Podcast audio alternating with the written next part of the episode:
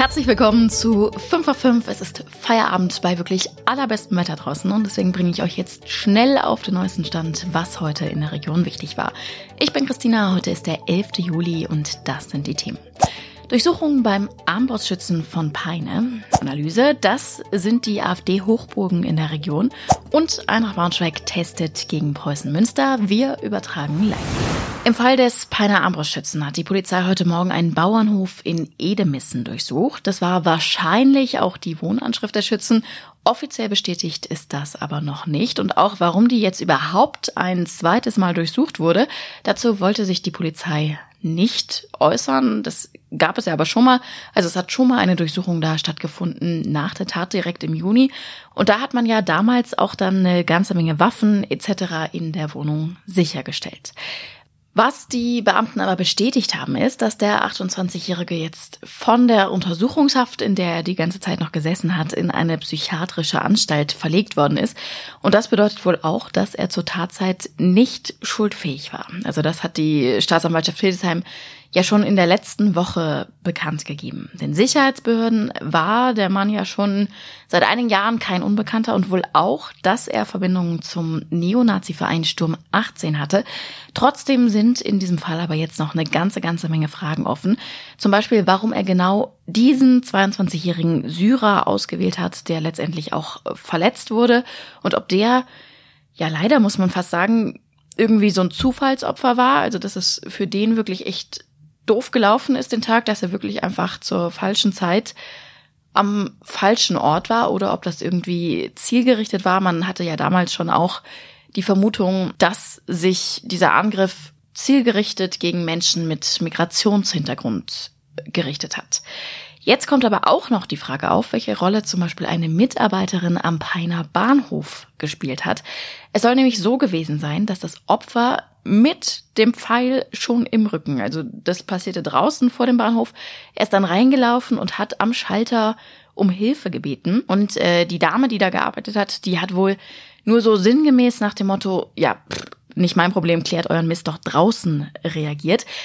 Das wäre natürlich eine wirklich krasse Sache. Bisher ist es aber nur die Aussage des Opfers. Jemand anders hat das noch nicht bestätigt. Der junge Mann hat jetzt aber gemeinsam mit seinem Verteidiger Strafanzeige wegen unterlassener Hilfeleistung gestellt.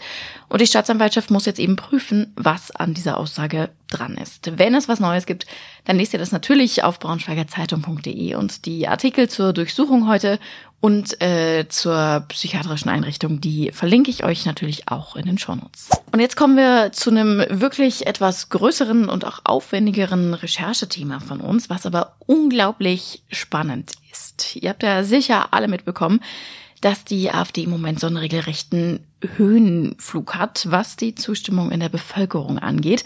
Da gab es ja in den vergangenen Wochen ja auch tatsächlich zwei Wahlen, bei denen AfD-Politiker zum ersten Mal auch wirklich in politische Ämter gewählt wurden, also als Landrat und als Bürgermeister. Das war zwar in Thüringen und in Sachsen-Anhalt und nicht hier bei uns, aber wir haben uns eben mal die Frage gestellt, ist das bei uns in dieser Art und Weise auch denkbar? Und unser Kollege André Dolle hat die Situation deswegen mal analysiert und ist zu dem Schluss gekommen, naja, zumindest in den Wahlkreisen Salzgitter und Gifhorn Nord hier bei uns hat die AfD in den letzten Landtagswahlen schon ganz gut abgeschnitten eigentlich. Und allgemein kann man auch sagen, dass wenn man das so mit der Wahl davor vergleicht, also mit der Landtagswahl davor vergleicht, hat die AfD fast überall ihre Stimmen verdoppelt. So mal ein kleines Beispiel. Also in unserer Region sind es vier AfD-Abgeordnete, die uns momentan im Landtag in Hannover vertreten. Mehr hat zum Beispiel die CDU auch nicht. Also sind auch nicht mehr CDU-Leute, die für unsere Region im Landtag in Hannover sitzen und für uns abstimmen. André hat da jetzt aber nicht nur so die trockenen Zahlen recherchiert, sondern er ist auch nach Wesendorf gefahren mal und hat sich da mit den Menschen unterhalten, die vielleicht eventuell die AfD gewählt haben und warum? Ich denke einfach, das ist äh, derzeit äh, sind das ganz klar bundespolitische Themen, die äh, ja womit sie einfach punkten weil äh, das kriegen wir in äh, jeden Tag dann auch über unsere Medien äh, ja berichtet, weil es ja, ich sage mal, vielleicht nicht so ganz rund läuft und das ist einfach aus meiner Sicht etwas wovon sie profitieren. Das zum Beispiel sagt Rolf-Dieter Schulze zu einer möglichen Begründung. Er ist der Bürgermeister der Samtgemeinde Wesendorf. Die AfD-Wähler selbst, mit denen André da nämlich gesprochen hat, die wollten tatsächlich nichts in die Kamera oder ins Mikrofon sagen.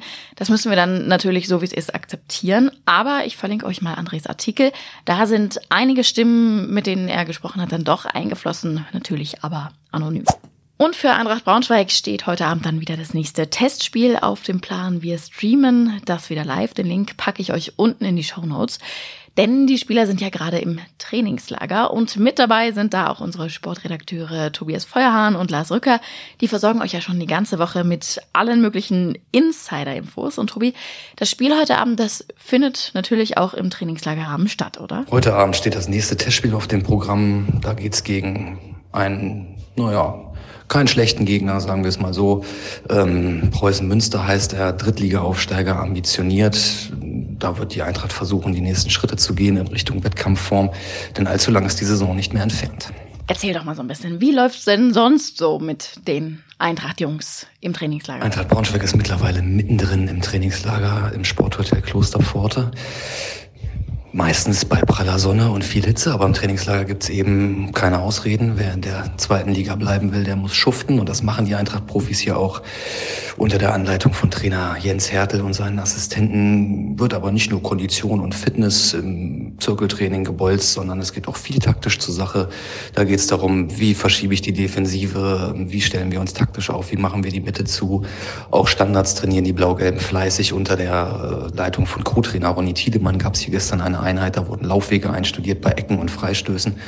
Ja, und auch sonst befinden Sie sich hier auf einer schönen Anlage. Sie sind nicht ganz alleine in dem äh, von Fachwerkhäusern gespickten Gelände. Es gibt hier auch viele Veranstaltungsräume. Einen Tag gab es dann hier mal eine Hochzeitsfeier, wie das so ist wird es dann eben auch manchmal lauter und etwas länger. Das hat die Blau-Gelben die eine oder andere Minute Schlaf gekostet, aber auch das haben sie verkraftet. Na, dann dürfte ja eigentlich gar nichts mehr schiefgehen, quasi gegen Preußen Münster nachher. Anstoß ist um 18.30 Uhr. Den Stream verlinken wir euch in den Show Notes. Und natürlich gibt's nach dem Spiel dann auch wieder ein Video-Update von den beiden auf unseren Social-Kanälen der Braunschweiger Zeitung.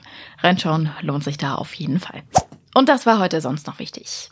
In der Braunschweiger Innenstadt gibt es einen neuen Kiosk und zwar einen, der hat 24-7 offen. Das funktioniert, weil der kein Personal hat, sondern das funktioniert da alles vollautomatisch. So ein Konzept gibt's ja auch schon in der Lindenberg-Siedlung, jetzt eben auch noch in der Innenstadt neben der Katharinenkirche, allerdings von einem anderen Anbieter.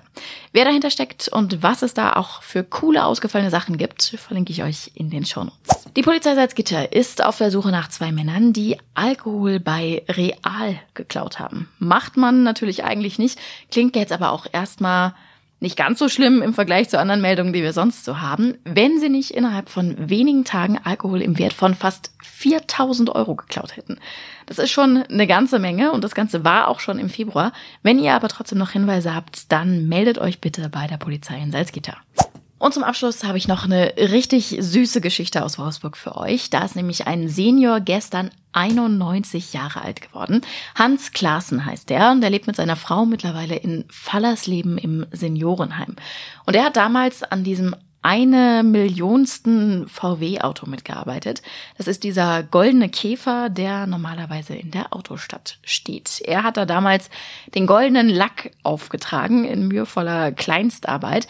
Und das hat ihn so dermaßen geprägt, dass äh, seine Enkelkinder jedes Jahr wieder mit ihm in diese Ausstellung müssen. Ganz egal, ob die da Lust drauf hatten oder auch immer noch haben oder nicht.